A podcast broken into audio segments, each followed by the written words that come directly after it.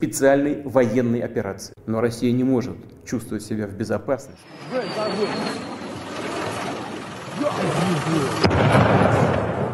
Nous sommes le 24 février 2022, il est 5h55 du matin. Vladimir Poutine déclare à la télévision russe avoir pris la décision de lancer une opération militaire spéciale en Ukraine. Un discours qui signe le début d'une guerre toujours en cours un an plus tard. De cette première année, on en retiendra, sur le plan géopolitique, les conséquences sur la nouvelle organisation de l'ordre mondial. Alors comment ce conflit a-t-il redessiné la bipolarisation du monde? Comment a-t-il réorganisé les rapports de force? Quel bilan au bout d'un an? Avant tout et pour comprendre, voilà ce qu'il faut savoir.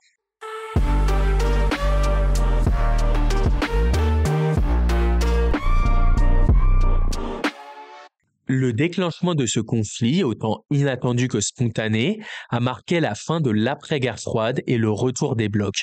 Au lendemain de l'invasion, le bloc occidental a tout mis en œuvre pour isoler au maximum Vladimir Poutine sur le plan diplomatique. Pourtant, les condamnations répétées et les différentes sanctions économiques n'ont pas eu raison du président russe.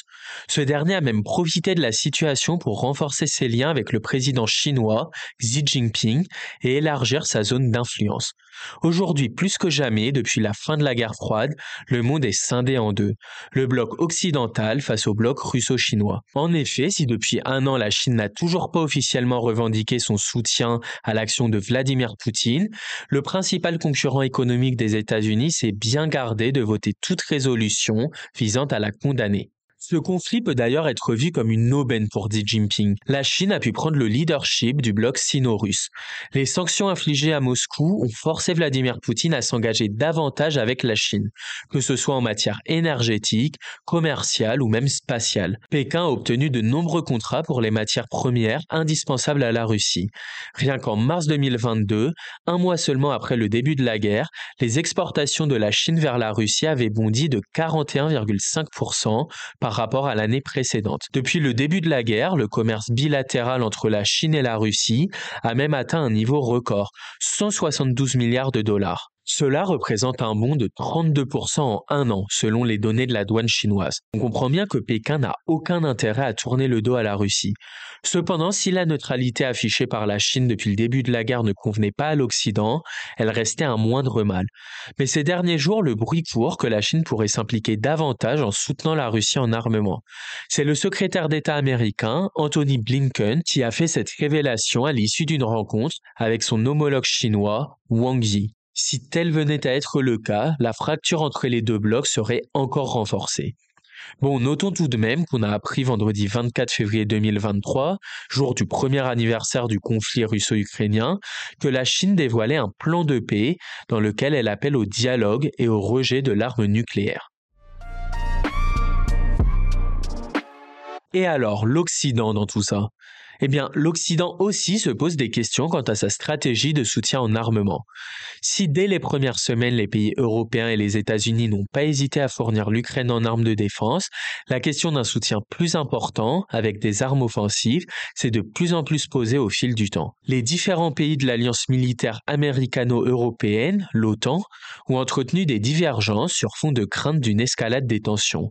Après avoir tergiversé pendant plusieurs semaines, le chancelier allemand Olaf Olaf Scholz a finalement donné son autorisation aux alliés de l'OTAN pour livrer leurs chars allemands Léopard, qui sont les plus répandus en Europe. Ainsi, l'Allemagne fournira 14 blindés à l'Ukraine, tandis que le président américain Joe Biden a également confirmé la livraison de 31 chars Abrams. La Finlande s'est aussi engagée à envoyer 3 chars Léopard 2 à l'Ukraine dans le cadre de la coopération internationale. Bref, après un temps de latence, l'Occident semble également déterminé à intensifier son rôle dans ce conflit. Et dans le reste du monde alors? Eh bien, l'une des clés de ce conflit, ce sont les pays émergents et en voie de développement. Occident et Russie tentent chacun de les rallier à leur cause, mais une majorité d'entre eux n'a pas condamné l'invasion russe.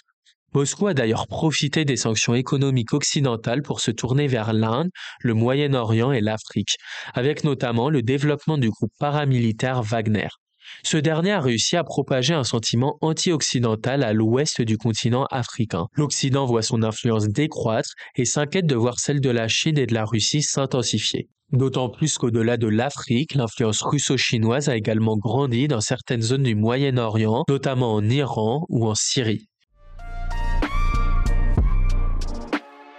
Alors, que peut-on anticiper quant à l'avenir? Eh bien, malheureusement, à court terme du moins, la tendance ne semble pas aller dans le sens d'un retour à la paix imminent.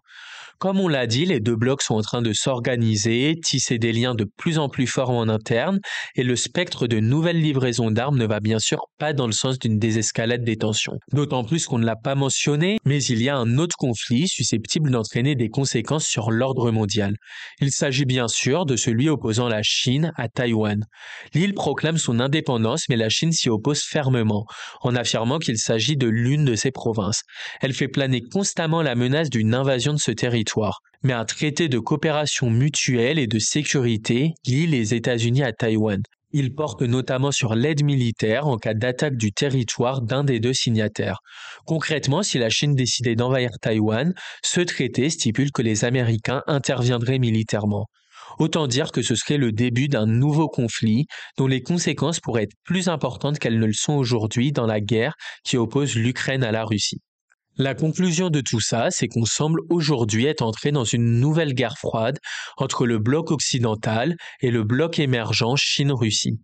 Cette guerre en Ukraine a accru cette bipolarisation avec une Chine, grande rivale économique des États-Unis, qui a profité de l'occasion pour resserrer ses liens avec la Russie. La différence avec la guerre froide du XXe siècle, c'est que cette fois-ci, les deux blocs entretiennent l'un envers l'autre de gigantesques accords commerciaux.